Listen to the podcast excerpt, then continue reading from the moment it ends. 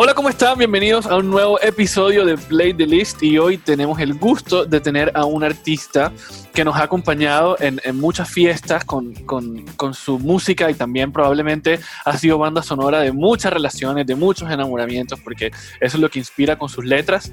Tenemos a Gucci aquí, bienvenido. Gracias Will, gracias, muchas gracias por invitarme a este programa y bueno, qué bueno hablar contigo un poco de música, de lo que va pasando con todo mi proyecto. Listo, y es que bueno, Gus está recién salido del horno con un disco. Eh, brevemente cuéntales de qué se trata para que lo escuchen en plataformas digitales. Bueno, mi álbum eh, Desde mi ventana ya está disponible. Tengo varias canciones de amor, de desamor. Ya les he ido mostrando una que otra a lo largo de este año y parte del anterior. Eh, y bueno, tenía que completarlo, así que lancé siete canciones nuevas más.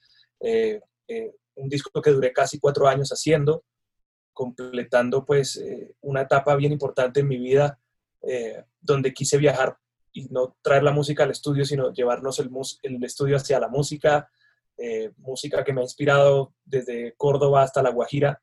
Eh, ya entenderán que por ahí pasan un montón de géneros y de, historias y todas están documentadas y he, tratado de, irlas divulgando a través de mis redes para que se vayan conectando con este álbum que para mí fue bien especial y bueno, los invito a ver el mundo desde mi ventana. Y a escucharlo, por supuesto, en plataformas digitales porque ya está disponible. Pero bueno, entremos en materia y vámonos atrás, muy, muy atrás en el tiempo. ¿De dónde viene ese amor por el vallenato? Porque, bueno, tú naciste en Venezuela, luego desde muy niñito eh, te radicaste en Bogotá con tu familia. ¿De dónde viene ese amor por el vallenato eh, en la vida tuya? Eh, por mi familia. Tengo familia villanuevera eh, y tengo familia plateña por lado de, mis abuelos paternos y ellos yo creo que han sido, pues la mitad de mi sangre viene de ese lugar. con los años he venido pues descubriendo a través de la música eh, por qué el vallenato para mí es tan importante. Y me encuentro con familiares, con primos, con gente que ni conocía y me van contando historias de mi papá, de mis tíos, de mis abuelos, etcétera, y eso me ha hecho a mí eh, enamorarme cada vez más de lo que hago y redescubrir eh, el por qué mi abuelo había dejado un legado quizás por ahí en el aire y yo lo estoy agarrando y, me gusta que la música me lleve también a esos momentos y a esos lugares donde mis papás, donde mi papá y mis tíos y toda mi familia pasó buenos momentos. Entonces la música para mí ha sido todo y, conectarme con, con, el, con, este viaje de, de música tropical y música caribe ha sido a través de mi papá y el lado romántico viene más del lado de mi mamá, que es la que tocaba la guitarra y cantaba y todo esto, ¿no? Claro, ¿y recuerdas cuál fue ese primer vallenato que escuchaste y que mm, tal vez muy niño y dijiste como, wow, qué, qué bacano esto y, de pronto en algún momento quisiera yo también tocar así? Sí, yo, yo me acuerdo esta novela de Escalona, yo tenía seis años cuando estaba saliendo y me acuerdo una canción que me conectó de una, mi papá claramente compró cassette, disco, LP, todo lo que salía de Escalona y había una que decía, píntame una golondrina y te diré si eres un buen pintor y esa canción a mí me generaba una emoción muy grande. Píntame una golondrina y te diré si eres un buen pintor. Debe de llevar en el pico una espina y en los ojos un dolor, porque dicen que cuando Cristo agoniza... Y tú, y tú, y tú. Esa, es otra también de las que estaban ahí, el testamento. Uh, todas esas canciones que hacían parte de ese álbum para mí fueron bien especiales. Y luego ya fui descubriendo los LPs de mi papá. Tenía LPs de los Zuleta, del Jorge Oñate, de Diomedes. Eh, vinieron ya los CDs, entonces salió Título de Amor, ese álbum que a mí me volvió loco completamente. el clásico de la provincia de Carlos, más La Tierra del Olvido. Era una fusión de criollidad con, con, esa fusión rock and rollera de Carlos. Y pues aquí en Bogotá, al vivir en Bogotá, el crecer en Bogotá, pues me traía otra música eh, que se escuchaban las emisoras de pop y de rock y de radio, no, pues que en Bogotá era un poco más conservadora y más iba a buscar los sonidos de eh, anglo. Y así fue que mi música empezó a, mutar en lo que hoy en día estoy pues, mostrándoles a ustedes. Claro, y es que en ese momento eh, la apreciación que había por los LPs, por, por un álbum que hacía un artista, era, era algo especial. O sea, ir a comprarlo a la tienda, o sea, yo creo que era un plan en el que todos muy niños, cuando nuestros papás nos decían, hey, vamos a comprar discos o vamos a tal parte, uno iba emocionado porque sabía que iba a una jornada de música, ¿no? Claro, y se encontraba uno con el, con el melómano que era el, el partícipe de todo esto, bueno, que llegó nuevo y el tipo se iba contigo mire, llegaron estos nuevos, este personaje que viene de tal lado. Yo me acuerdo cuando iba a la tienda hasta de Tower Records allá en, en, el centro andino, ya yo tenía 17, 16, pero me acuerdo que había un personaje con una afro así gigante, sí. que tenía unos pies así como de payaso, parecía un payaso. Sí, sí, yo me acuerdo. Era, era un crack, un crack. Entonces uno le, le preguntaba por algo y te llevaba hacia la música brasilera, o mira, llegó este personaje africano, o llegó esta nueva vaina del pop, y nos llevaba uno no por lo comercial, ¿no? Estaba el Dumi ahí del artista que ya todo el mundo conocía, pero me llevaba por un mundo espectacular y ir a comprar discos era, era una fantasía. Incluso todavía, todavía los guardo. Hay mucha gente que los bota, yo todavía los guardo. Sí, que no, yo también, yo perdí la cuenta de mi colección, cualquier 400 por ahí pasé probablemente de toda mi vida. Además que en ese momento le tocaba a uno, eh, o por lo menos en mi caso, era como ahorrar de la plata del colegio con el para ir a comprar. Eran 24.900 dólares por ahí en la no era tan fácil de conseguir. Exactamente. Y bueno, eh, ahorita hablando de ese mundo anglo del que, del que, del que mencionabas ahorita, ¿cuál fue como ese primer acercamiento con ese, con ese mundo también, que, que viene a jugar también una parte importante en tu proyecto? Con el mundo anglo, dices, ¿no? Sí. Bueno, pues mi hermana es mayor que yo, como ocho años, ella vivió los ochentas en todo su furor y los ochentas trajeron pues ese mundo anglo muy fuerte. Y al tener un papá que también es melómano como yo y le gusta buscar música y comprarla y tenerla y los acetatos, pues mi papá nos ponía desde música de, de, de Bach y de Beethoven y nos ponía el culu, cucu, baila, nos ponía todo un montón de música en, una, en los acetatos y eso para nosotros fue una crianza musical bien importante. Entonces mi hermana juega un papel aquí eh, muy, muy, muy importante en, mi desarrollo como, como músico, porque ella siempre acompañó su vida con música y teníamos una grabadora de cassette y con un CD y ella iba poniendo eh, desde New Kids on the Block, eh, Toto, eh, Papas and the Mamas, Chicago. Ah, esa onda era, era muy nuestra. Mi mamá, entonces, por otro lado, era José José, y Lanchester, Ricardo Montaner, eh, y bueno, mi papá pues siempre los, los viernes era recoger el tapete, que vienen los tíos y hay fiesta en la casa, entonces era la rumba. Ah, y mi hermano tenía una mezcla de las dos cosas, y mi hermano era más vallenatero incluso que yo. Él tenía un gusto por el vallenato impresionante y grabábamos cassettes y nos, era lo que poníamos para dormir. Entonces era esa fusión de, de venir con mi hermana. Mi hermana oye un vallenato y es como que no entiende muy bien qué pasa, le gusta lo que yo hago, pero ella es más de la, del romanticismo y de la época de los ochentas y esa vaina.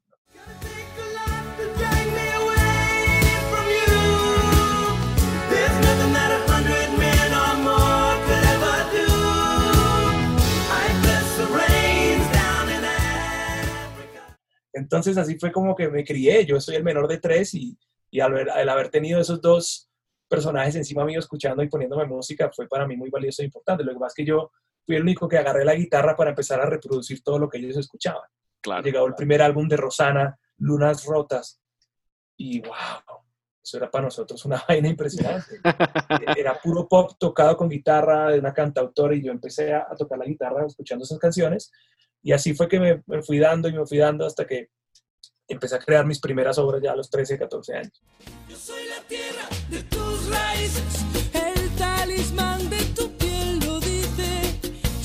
tierra de tus raíces, lo dice el corazón y el fuego de tu piel. Bueno, claramente la música te acompañó también en toda tu vida de colegio, pero ¿tú recuerdas cuál fue también esa primera canción que interpretaste en un escenario o esa primera vez que te subiste a un escenario? Lo que pasa es que en el colegio, yo estudié en un colegio alemán y desde muy chiquito nos estaban subiendo a los escenarios desde que estábamos en transición, o sea, después del prekinder, incluso en prekinder. Ah, y los conciertos de Navidad era obligatorio que, cada niño subiera y tocara o cantara algo. Entonces era la flauta dulce y cantando canciones de Navidad. estoy hablando que eso era el año 89 o 90, yo ya estaba en eso. Entonces para mí fue eh, un aporte bien importante el haber estudiado en ese colegio, porque mm, la música y la cultura musical siempre ha estado ahí. Cualquier niño que quisiera tocar cualquier instrumento le daban la oportunidad, o incluso hoy en día. Eh, si quieres tocar violonchelo, te ponen un profesor de violonchelo. Si quieres tocar trompeta, lo puedes hacer, flauta traversa. Entonces, hay un despliegue de música enorme y tuve la oportunidad y la fortuna de, crecer en ese colegio donde si te digo la primera vez, creo que fue esa, eh, cantando canciones de Navidad a los 5 o 6 años, fue algo muy temprano. Y ya después, y ya después tú como mucho más consciente, claramente, eh, como una, una canción que recuerdes de esa, de esa época, una, una de esas presentaciones, que estabas muy emocionado tal vez de, de poder interpretar Claro. algo. Uy, bueno, pues muchas, sobre todo en mi grupo, en mi colegio había un grupo que se llamaba Son Andino y yo tocaba la percusión y cantaba. Eh, y me acuerdo de estar cantando, Uh, ando buscando como un loco por el mundo, ya no puedo aguantar ni un segundo. Alguien venga, dígamelo, ya si la visto por ahí, o la visto por allá. Tocaba la percusión así al mejor estilo de Chichi Peralta. Tocábamos las canciones de él, incluso Amor Narcótico, Procura, toda esa vaina. Y incluso unos años después, eh, Chichi Peralta fue el que grabó la percusión de Vida Mía. No sé si sabías eso. Wow. ¿eh? Wow, Vida Mía incluida en tu más reciente disco para los Sí. que no la, no la ubican y está increíble. Yo confieso que esa, esa y Locos de Mente son mis dos canciones favoritas de tu disco. Así, Wow, ya. O sea, después de que le di al menos unas cuatro o cinco plays, yo volví a esas dos. Entonces, esas dos son mis favoritas. Sí, son, son muy buenas canciones las dos y, y bueno, pues me alegra que, que te gusten y que, y que haya una conexión ahí con mi música, con, con tu historia también. Claro, bueno, y pasando ya a Gucci en la universidad, yo quiero que me expliques algo. ¿Cómo así que tú estuviste en una banda con Santiago Cruz y con Fanny Lu? Eso, Claro, si te vas a, a- a pillar mi- mis historias de cómo hice yo el álbum, eh, hay unas fotos y unos videos míos cantando con Santiago en el sitio. Eh, y hay una fotico por ahí donde él sale, estaba gigante. eh, y sí, yo canté en ese lugar con él, con Santiago, época recién salido del colegio, incluso yo creo que todavía estaba en el colegio, ya tocaba en bares ilegalmente. Ah, ya me encontré con Santiago, fue una época demasiado importante para mí porque el, el hecho de tocar en bares y en casas y en muchos lugares es una, una universidad aparte que te trae la música, que también puede ser un círculo vicioso, te puedes quedar ahí el resto de tu vida o puedes simplemente estudiarlo y aprovechar esa- ese, ese callo que te deja tocar en un lugar de esos, porque es todo el mundo tirándote todo el día. Ah, Claro. Tú eres malo, cantas mal. Y el músico es de, de hablar siempre detrás de cámara, ¿no? Es, es muy, muy hipócrita, por así decirlo, pero en el buen sentido. Es como queriendo siempre superar, que tú a través del comentario te vuelvas más fuerte, mejor músico, mejor baterista, mejor guitarrista, lo que sea. Siempre está diciendo, diciendo, no, es que, uy, la cagó en este solo, uy, este mal la embarró aquí, uy, se desafinó allá. Y uno se va enterando, al final todo es la misma banda, es, una, es, un, es un círculo vicioso. Pero si uno se queda ahí, pues termina a los 50 años todavía tocando en un bar y eso es lo que yo no quería. Entonces en un momento sacamos la mandarina, yo le dije a Santiago, hermano, gracias por esto, pero me tengo que ir de acá, gracias por esa escuela. Y empecé con un mundo con la mandarina ya a los 20, 21 años. Eh, incluso a los 6, 8 meses Santiago también salió de ahí, empezó a, a, hacer su carrera también allá formalmente, ya llevaba dos discos y ahí fue que sacó Cruce de Caminos y ¡uh! Claro. Y son, ami- o sea, son amigos todavía, ¿no? Sí, claro, ayer, en estos días le mandaba los videos de esa vaina cuando cantábamos van era muerta la risa. ¿Alguna, ¿Alguna canción que recuerdes de ese, de ese momento en tu vida con, junto a Fanny también y eh, con Santiago? Sí. Pues con, con Santiago cantábamos en el bar varias canciones juntos, incluso la de Si tú no estás de, de Franco. De Franco de Vita, sí. Mira cómo es la vida. Después Santiago va y graba con Franco eh, esta canción. A veces cálido y frío. Sí. Y al año siguiente voy yo y grabo eh, la otra canción con él. O sea, Wow. fue una vaina muy loca. Y en, en el sitio cantábamos, si tú no estás, mi vida se me va. Cantábamos él una parte y yo la otra. Y es, una, es algo que ahí te das cuenta que, que la vida es, es generosa y, y siempre guarda los momentos para darte a ti eh, ese espacio, para, para darte también como esa, esa retribución por lo que hiciste en algún momento. Claro, ahorita mencionabas también la, la mandarina. ¿Qué recuerdas de ese, de, ese, de ese momento tan bonito, de esos años con Gucci y Beto? Ah, fueron maravillosos. Fueron siete años comerciales más cuatro años eh, dando la guerra en bares y cosas. fueron once. Y con mi compadre Beto, pues tenemos una relación especial. Últimamente hemos estado más conectados que anteriormente porque pues se está manejando un proyecto de los Camorales y demás. Pero, y yo participé en una canción hace poquito con ellos, hemos estado como conversando más de la cuenta. Y a, si te, me pongo a hablar de esos discos, pues fueron maravillosos. Para mí fue pues toda una escuela de entrar a los estudios, de conectarme con los mejores músicos, de empezar a, a entender cómo se funcionaba una producción de una canción, a componer. Yo hice mis aportes de mis canciones a, a esos álbumes. Y bueno, fue empezar a tocar puertas, a viajar, ¿no? A que ya no era el viaje por tierra, sino que ya la gente pagaba un tiquete para que tú llegaras a Barranquilla, Cartagena, a lo que fuera, que tu música fuera llegando a los corazones de la gente, que ya la gente pagara una boleta por ir a verte solo a ti. Entonces, la escuela Gusibeto para mí fue gigante y luego pues quise volver a esos inicios de, del artista que estaba empezando y emprendiendo y ya eh, Al Son de mi Corazón fue mi primer álbum como solista y ya ahí está, era un músico más maduro, con más experiencia que podía tomar mis propias decisiones para, para seguir mi rumbo. Yo tal vez seré una mandarina, esa algo que te gusta comer. Seré mañanita. Bueno, si hablabas ahorita de la mandarina, que fue como esa gran primera canción que, que conjunto con Gucci y Beto o el proyecto lo explotó tanto. Eh, ¿Dirías tú que esa es como la canción más especial del proyecto? Yo sé que es difícil escoger una favorita, por eso pregunto por la especial. ¿Alguna en especial que recuerdes de todos esos 11 años junto a Beto?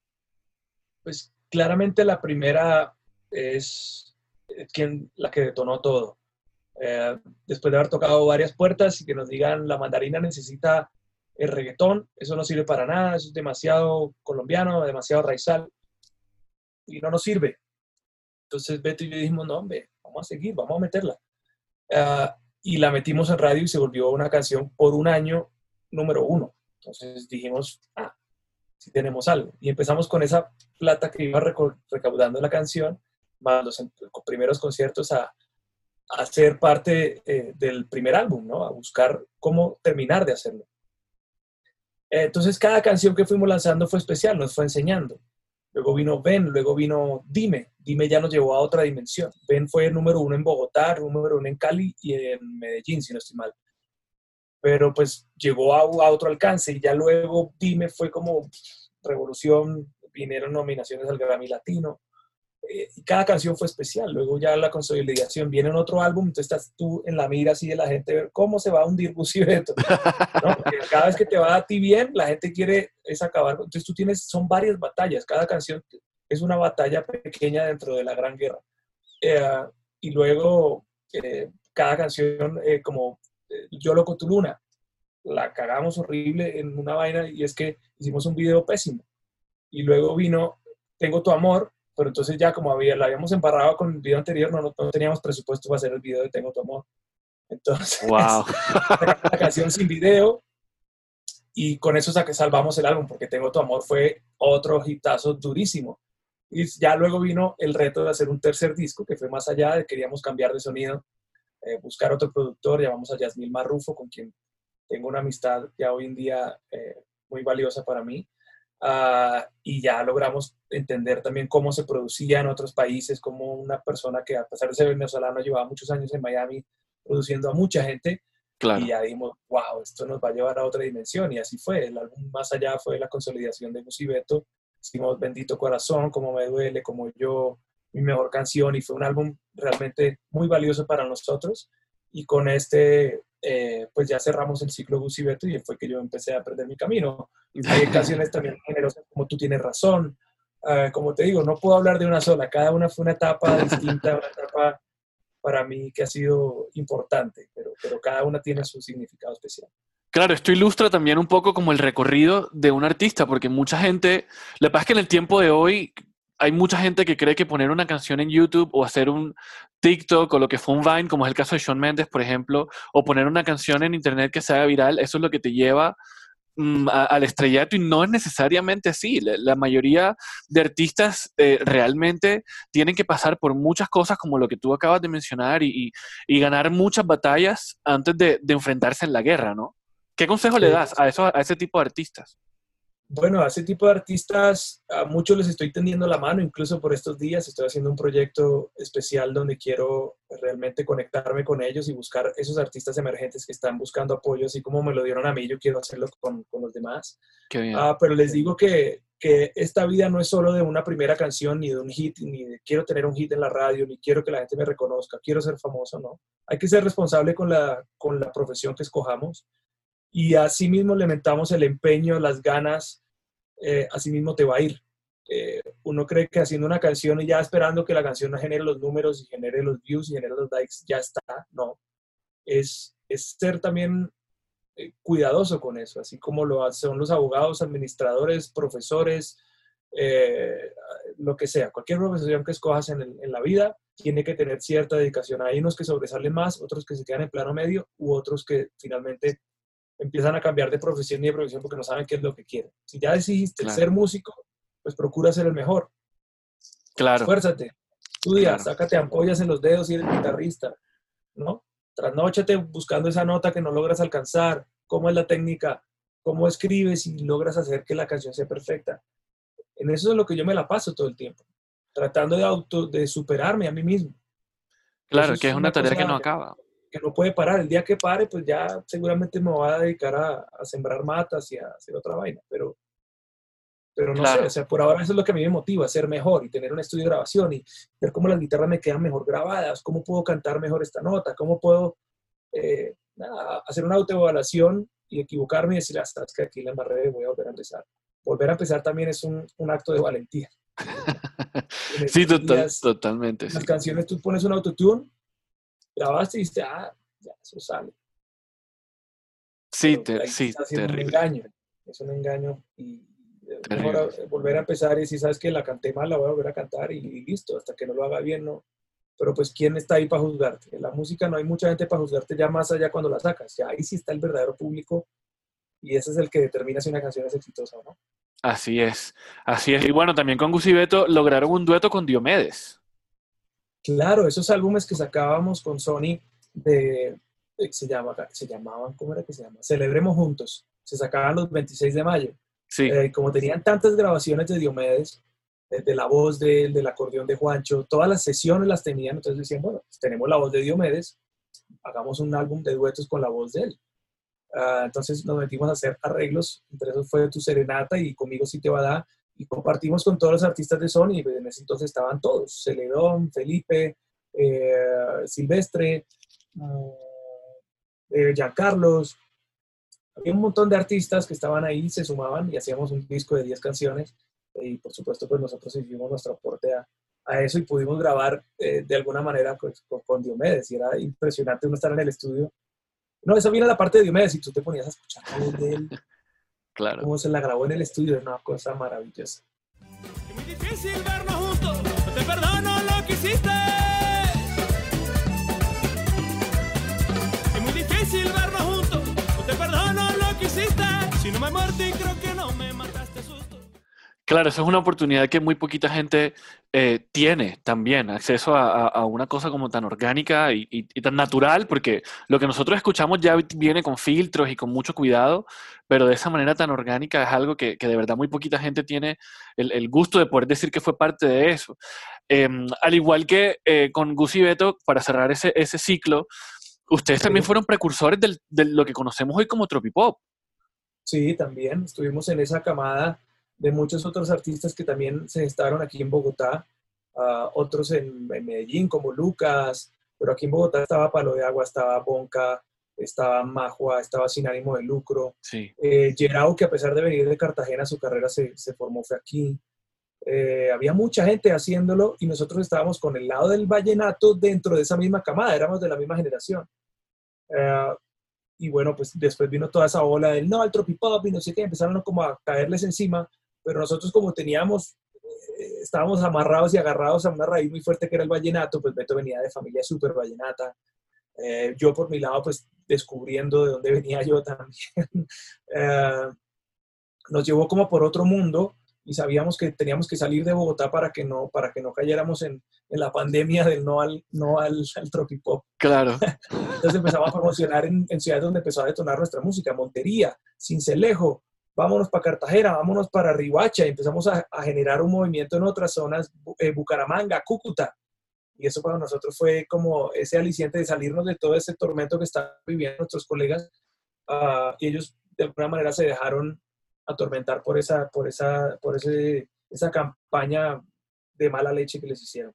Claro, bueno, y el Tropipop sigue vivo, ¿no? Eh, sí, ahí están tratando de resurgir, haciendo muchas canciones y muchos de esos, pues los grupos también se desvanecieron, pero seguimos ahí eh, colaborándonos y aportándonos mutuamente para que, pues, para que la música que está nuestra, es que es un movimiento creado por nosotros. Ya hablaba con Carlos de eso, o lo hemos hablado mil veces, un movimiento que se creó aquí en Colombia, pero aquí somos expertos en atacarnos a nosotros mismos. Sí. ¿Por qué? Si era una vaina tan nuestra que ya Carlos había sacado de aquí, ¿por qué sacarla? ¿Por qué quitarla y dejar solo a un exponente que era él? Incluso a él también le dieron palo durísimo, porque en esa época estaba saliendo ya el rock de mi pueblo. Sí. Y entonces, bueno, cada álbum que Carlos saca siempre está ahí en el ojo del huracán.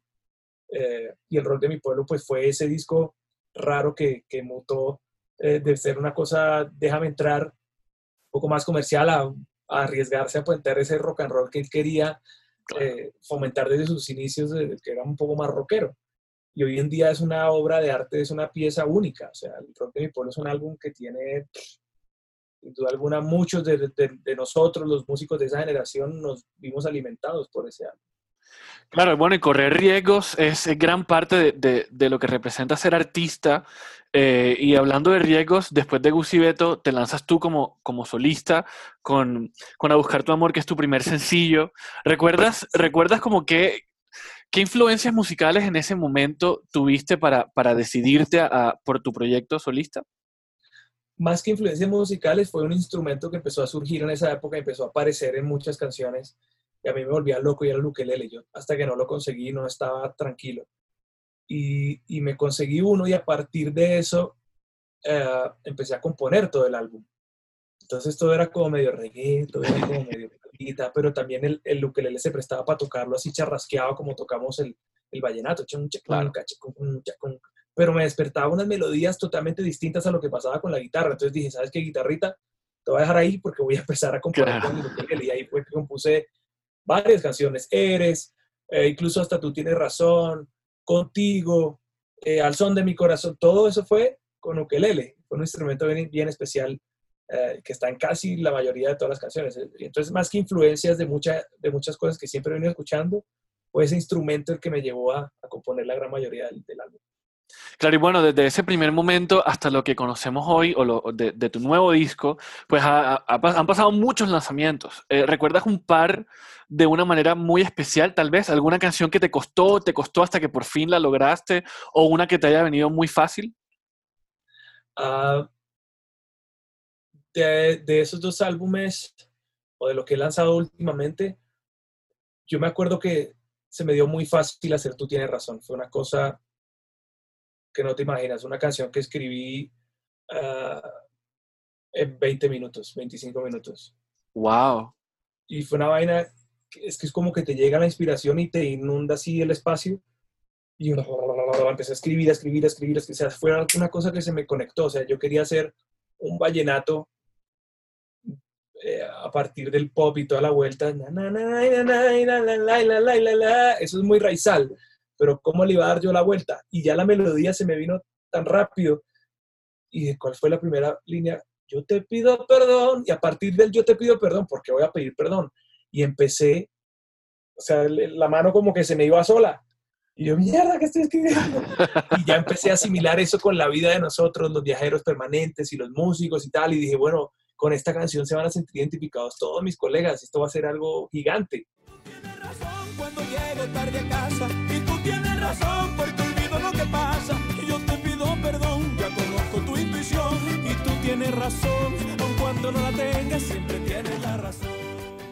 Yo ya lo veía venir desde que la escribí. Um, y así fue que, que se dio esa, esa, canción que fue bien especial. Y otra que, fíjate que Indira, por ejemplo, hablando de una más reciente, le hicimos como cuatro preproducciones. La wow. primera nos metimos al estudio, ta, y al mes me dice Carlos, no, es que no, no me gusta, no sé qué, hay cosas que no vamos a Mandamos la canción a que la produjera otra gente, tampoco. La revestimos acá, le grabamos otros instrumentos, tampoco. Hasta que por allá la cuarta, esa canción la empezamos a trabajar en mayo y la terminamos en octubre. Nos dio mucha, mucha lidia, pero porque queríamos pegarle al blanco. Si vamos a hacer un clásico para Carlos era un reto importantísimo porque también venir de hacer clásicos de la provincia 2 en el 2010, era 2019 volver a atacar y dar el dardo justo donde era. Eh, entonces, por eso aprendimos todos mucho de, volver a revestir un, un, clásico y sé que nos quedó como esa, esa linda espinita, no es una espinita de esas que incomodan, sino como decir, esa ansiedad de seguir haciendo clásicos y por eso hice por qué razón y, seguramente ya, ya en mi cabeza está rondando una idea de hacer un álbum de solo clásicos y ya veremos cuándo lo podría hacer realidad. Dios mío, no me vaya a echar mentira, mentira. Tú sabes que yo he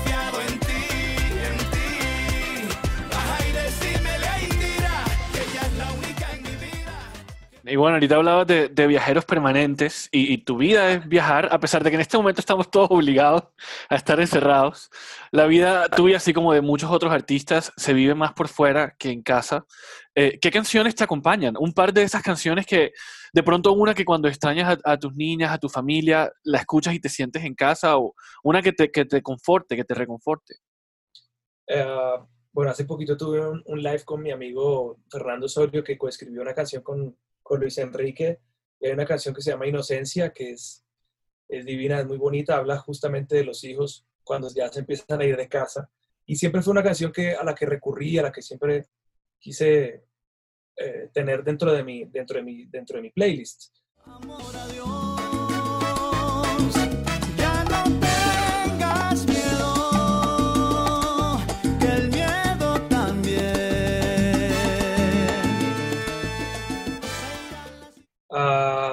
Eh, esa, la misma de Luis Enrique que se llama Autobiografía. Hay otra de Rubén Blades que se llama Como Nosotros, que también me, me conecta directamente con el barrio con el que me crecí. Yo creo que tengo un ancla todavía puesta ahí invisible que, que me ata a esos momentos con mis mejores amigos de la vida y del colegio. Y es esa canción que describe puntualmente desde la primera línea hasta la última eso que uno nunca va a olvidar. Cuando era niño mi barrio era un continente eh, y cada calle era un camino a la aventura. ya desde ahí, el maestro Rubén ya le dice a uno, claro, cuando yo era un niño, yo así estuvieran dos cuadras, eso era un continente, era, era un universo gigante para mí. Claro. Y empieza a hablar de los amigos, que uno se los vuelve a encontrar con el tiempo y que entonces tienen el bigote. Mira cómo estamos nosotros ahora con el bigote. Sí, sí. Creo que nos seguimos contando de tú y no, no, somos desconocidos, sino que seguimos dándonos el abrazo así no nos veamos hace tanto tiempo. Eh, es una conexión, es una canción divina. Los invito a que la escuchen. Y es que eso pasa, claro, eso pasa con, con, los amigos, o por lo menos los que tenemos la fortuna de todavía ser muy, muy llaves, muy cercanos con, con, esas personas que son hermanos de la vida, porque hemos pasado por tantas cosas juntos. Y ahora creo que esta, este tiempo encerrados nos ha obligado, nos ha obligado, no, nos ha motivado a como reconectar un poco con ellos, que de pronto hablábamos cualquier sábado o cualquier miércoles entre semana, pero ahora es como más frecuente, ¿no? Sí. Sí, sí, sí. Hoy en día los cumpleaños, por ejemplo, a mí me tocó cumpleaños en coronavirus. A mi esposa también hace un par de días. Eh, y está uno más conectado con la gente hoy en día y se ve uno con gente que no hace mucho tiempo, ¿no? Que antes, y es impresionante.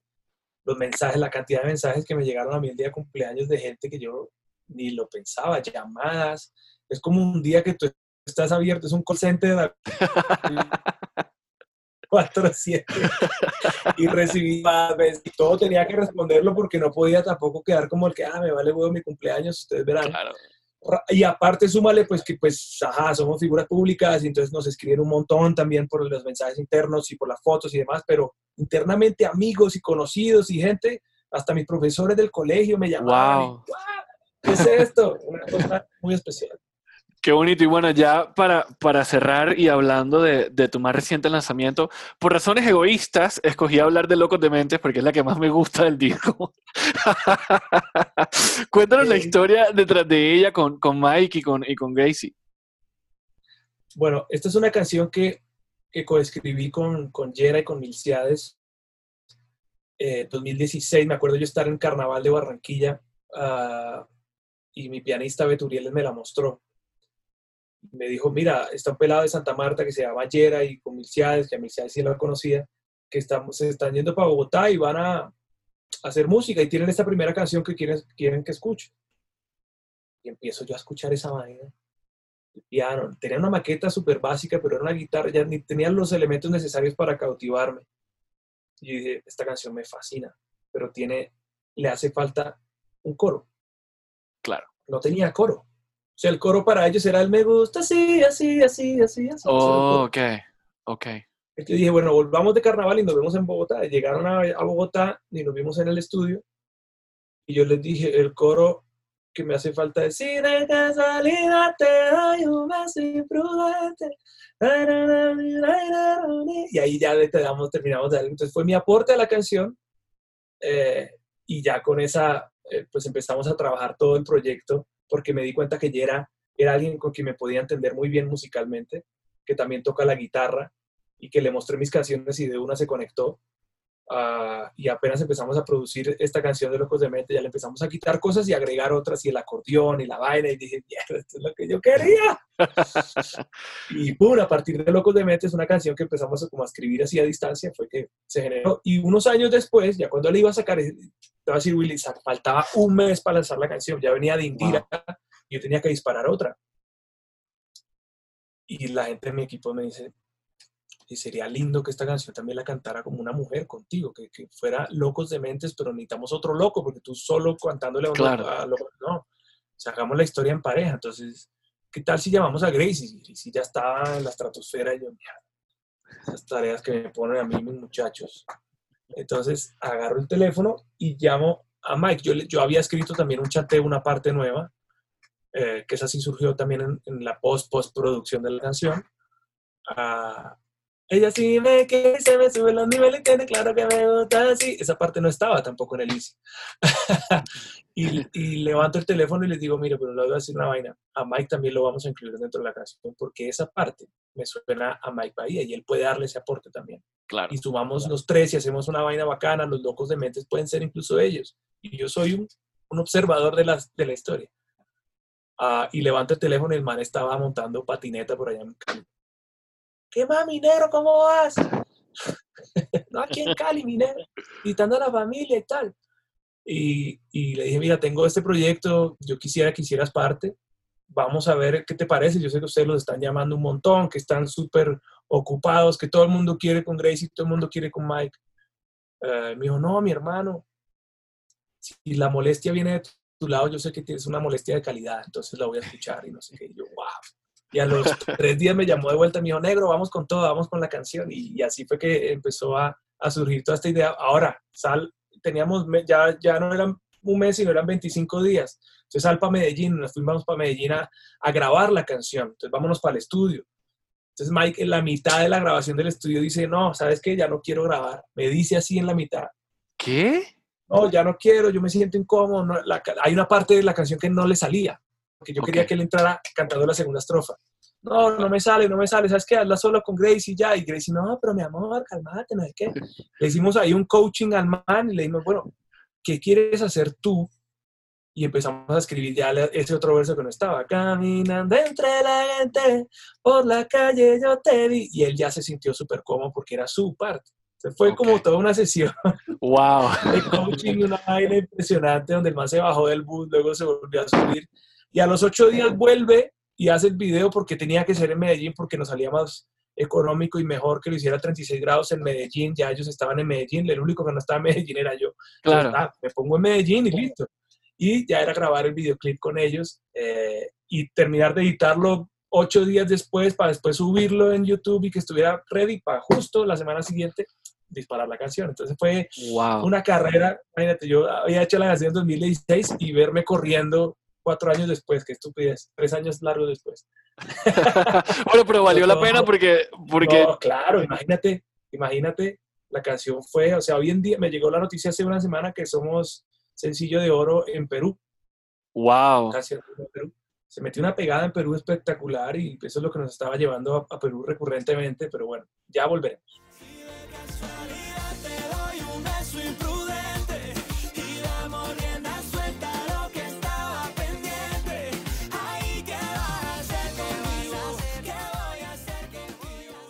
Bueno, si nos están escuchando desde Perú, seguramente tendrán a Gucci apenas se pueda. Y, y claro, y gracias por, por, escuchar Locos de Mentes y hacer la número uno allá en Perú. Y bueno, si llegamos al final de, de este episodio de Play the List, Gucci, como siempre, es bacanísimo sentarnos a hablar eh, de, de, cosas. Hoy hablamos de cosas, de varias cosas de tu vida. Eh, y, y, bueno, y de este nuevo panorama que, que esperemos que, que, pase pronto y que todo el mundo se esté cuidando en casa. Ya por último, pues dale tus, las redes sociales a la gente en caso de que todavía no te sigan, se animen y, y que también escuchen el disco. Bueno, los invito a que vean eh, mi, mi, mi, mi, más reciente disco, se llama Desde mi ventana. Mis redes son arroba Gucci en cualquier parte. Los invito a que me sigan, a que entren también a este mundo. Los voy a recibir ahí con los brazos abiertos. Eh, y bueno, mucha música para ustedes. Muchas gracias a ti, Will, también por este espacio. Y espero que nos veamos muy pronto para darnos el abrazo por el en Claro que sí. Bueno, y que también que vean todas las recetas que estás haciendo en Instagram, porque oigan, Gucci se ha vuelto chef en Instagram y tiene a las niñas acompañadas. En fin, es, toda una, una experiencia bonita de, cuarentena también. Me encanta. Bueno, así llegamos al final y muchas gracias nuevamente por conectarse a un nuevo episodio de Play the List y nos vemos la próxima semana. Chao.